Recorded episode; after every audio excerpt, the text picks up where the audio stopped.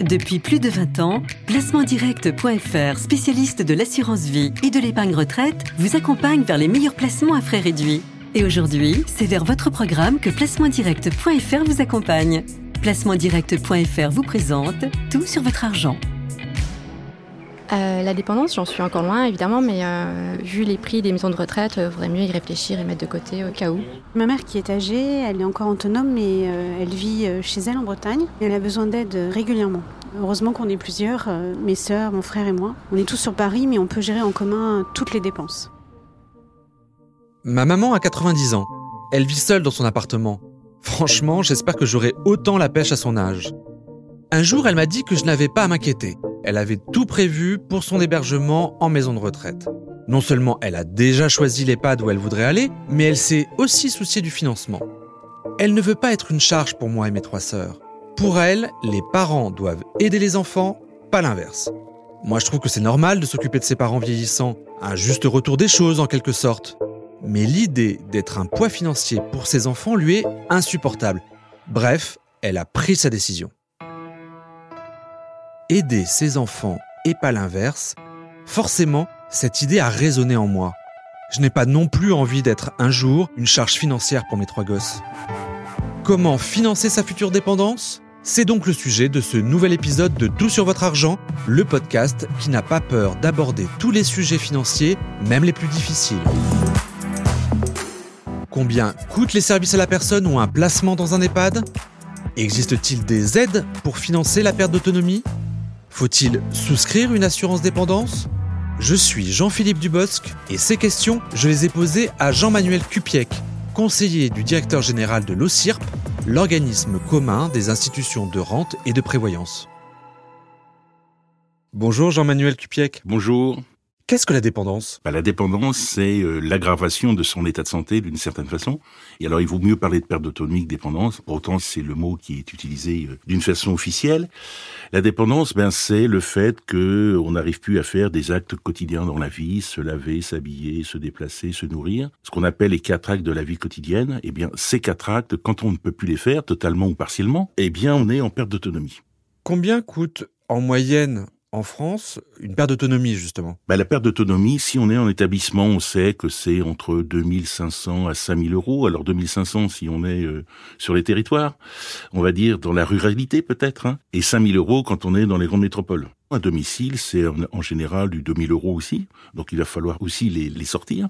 Donc on voit bien que euh, c'est onéreux et que les Français n'ont pas les moyens. Certes, ils ont un patrimoine, mais ils n'ont pas les moyens de le financer en mettant 2500 ou 5000 euros par mois. Donc le vrai problème, c'est celui-ci. Alors j'imagine qu'il y a des aides quand même. Quelles sont les aides qui sont prévues en cas de dépendance? Alors les aides, c'est l'APA, l'allocation personnalisée à l'autonomie. Ça, c'est une aide qui a été construite hein, depuis déjà des années. Cette aide, elle est conditionnée ressources. On reçoit en général, c'est du 500 euros en moyenne, tout confondu euh, sur tous les territoires.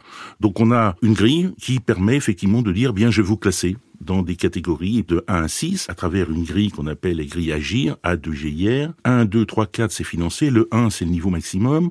Le 4, c'est le niveau très intermédiaire et, très faible. 5 et 6, c'est financé par la sécurité sociale. Puis euh, on va grimper dans la catégorie. La dégradation de l'état de santé va faire en sorte que la personne va se retrouver avec des difficultés encore plus importantes. Et c'est comme ça que malheureusement on se retrouve en girin.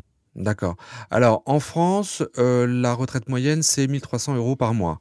Là, vous me dites que la passe, c'est 500 euros, donc on arrive à 1800 euros. Le problème, c'est que vous me dites, une dépendance à domicile, c'est 2500, et euh, dans un EHPAD, ça peut aller jusqu'à 5000. On voit bien qu'il y a une somme restante à payer en dépit des aides versées. Comment est-ce qu'on fait pour financer ce reste à charge? Alors, bah, il y a deux solutions. Soit on a du patrimoine, puis on va essayer de le liquider. Soit on a des actifs immobiliers, et donc on va essayer de puiser dedans pour avoir ce complément. Soit on s'assure. Et l'assurance dépendance, c'est tout à fait ça. C'est-à-dire qu'on va dire, eh bien, je m'assure pour euh, mon avenir, pour moi, pour mon épouse, au-delà de 60 ans, il faut commencer à y réfléchir. Donc à 60 ans, on n'y réfléchit pas parce qu'on est encore dans l'activité. Mais il faut souscrire avant 75 ans parce qu'au-delà de 75 ans, on peut plus souscrire de contrat en perte d'autonomie. Donc l'idée, c'est de le faire en disant je souscris et je souscris pour moi pour faire en sorte d'avoir une rente et une rente qui sera viagère. Alors, ça veut dire quoi viagère? C'est une rente qui va être versée à la personne jusqu'au moment de son décès. Donc c'est quelque chose qui se fait dans le temps. D'accord. Alors c'est une rente qui est versée à condition de devenir dépendant. Mais si, en fait, euh, je ne perds pas mon autonomie, en fait, j'aurais cotisé pour rien. Et oui, si on perd pas son autonomie, on s'assure, mais vous savez, c'est comme pour la voiture. On est obligé de s'assurer en voiture, mais on n'est pas obligé d'avoir un accident. Vous voyez? Eh bien, là, c'est à peu près pareil, c'est-à-dire qu'on s'assure pour sa propre santé d'une certaine façon, mais on n'est pas obligé non plus d'être en perte d'autonomie. Il faut savoir que dans les chiffres, globalement, à 80 ans, c'est 10%, 85 ans, c'est 15%, et 90 ans, c'est un tiers. Donc il faut s'assurer avant, au moment où on part à la retraite. C'est une façon de se prémunir pour avoir une rente qui est en général de 500 euros, qui est versée de façon régulière par mois. Donc on l'a vu comme tout contrat de prévoyance, une assurance dépendance, si vous ne devenez pas dépendant, eh bien vous aurez cotisé pour rien. Est-ce que du coup, il ne faut pas mieux épargner pour financer sa potentielle dépendance? Alors oui, mais tous les Français n'épargnent pas et tous les Français n'ont pas les moyens d'épargner. Alors une autre façon, c'est de dire, eh bien, on va faire du viager. C'est-à-dire qu'on va se dire, globalement, on a un patrimoine, on va le viagériser, c'est-à-dire qu'on va le vendre par anticipation en restant dedans. Donc on aura une nue propriété qui va être vendue, on devient usufruitier, c'est-à-dire que je reste dans ce bien et puis je vais faire en sorte de vivre le plus longtemps possible. Alors pourquoi ça fonctionne pas en France, le viager? C'est que tout le monde a vu le film et tout le monde se dit, jamais je ne je ferai ça. Et puis la deuxième raison qui est plus profonde chez les Français, c'est de dire qu'on a envie de transférer du patrimoine. Les Américains ne sont pas du tout comme ça. Les Français sont comme ça en disant je veux léguer un patrimoine à mes enfants, sachant que le patrimoine des Français c'est entre 100 000 et 150 000 euros en moyenne. Vous voyez, c'est un patrimoine moyen. Alors j'ai vu qu'il y avait des contrats d'assurance vie qui prévoyaient le versement de rente en cas de perte d'autonomie, est-ce que il faut privilégier ces contrats et d'une manière générale, est-ce que l'assurance vie ne peut pas servir à financer son éventuelle perte d'autonomie? Tout à fait. C'est-à-dire que dans les options d'un contrat d'assurance vie, on peut très bien avoir une mobilisation des fonds par anticipation, indépendamment des règles des contrats d'assurance vie, en disant si la personne est en perte d'autonomie, on va lui verser des rentes. Tout à fait, ça existe. C'est pas suffisamment connu parce que si vous voulez, le, le monde bancaire, c'est pas le monde de l'assurance. Vous voyez, il y a la banque d'un côté, il y a l'assesseur de l'autre. Il faut qu'un jour on puisse se dire, mais ça, c'est des options qui sont intéressantes. Alors j'imagine que si vous parlez d'options, c'est des options payantes. Bien sûr, c'est des options payantes. Ça coûtera forcément plus cher si on va avoir une rente à mobiliser plutôt quand je suis en perte d'autonomie. Mais c'est aussi une bonne façon de réagir. L'autre façon, c'est de s'assurer. Mais il faut se dire, eh bien, je m'assure parce que je me protège d'une certaine façon. Et c'est pas parce que je vais m'assurer que ça va arriver. D'accord, vous me rassurez.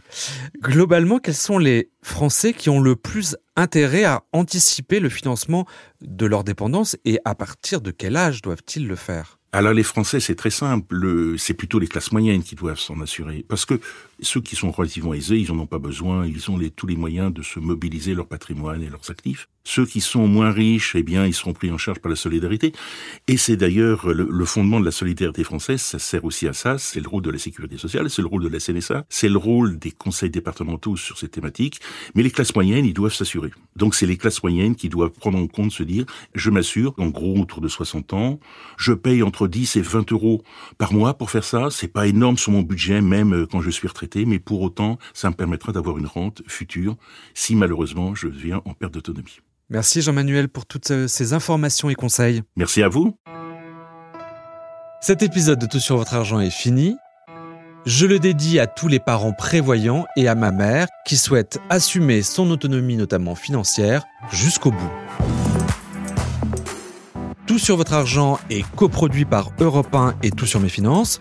Vous pouvez écouter tous les épisodes de ce podcast sur europe1.fr, surtout sur mesfinances.com et sur vos plateformes de téléchargement et de streaming favorites.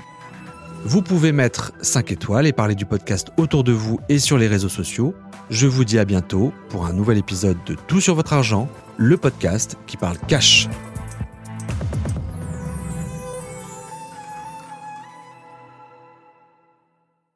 C'était tout sur votre argent avec placementdirect.fr. Placementdirect.fr, spécialiste de l'assurance vie et de l'épargne retraite, vous donne accès à une sélection exclusive de contrats à frais réduits. Avec placementdirect.fr, bénéficiez des avantages de l'épargne en ligne, plus simple, plus rapide et disponible à toute heure. Placementdirect.fr. Depuis plus de 20 ans, nous en faisons toujours plus pour vous permettre d'épargner mieux. Courtier immatriculé à l'ORIAS sous le numéro 07 004 910.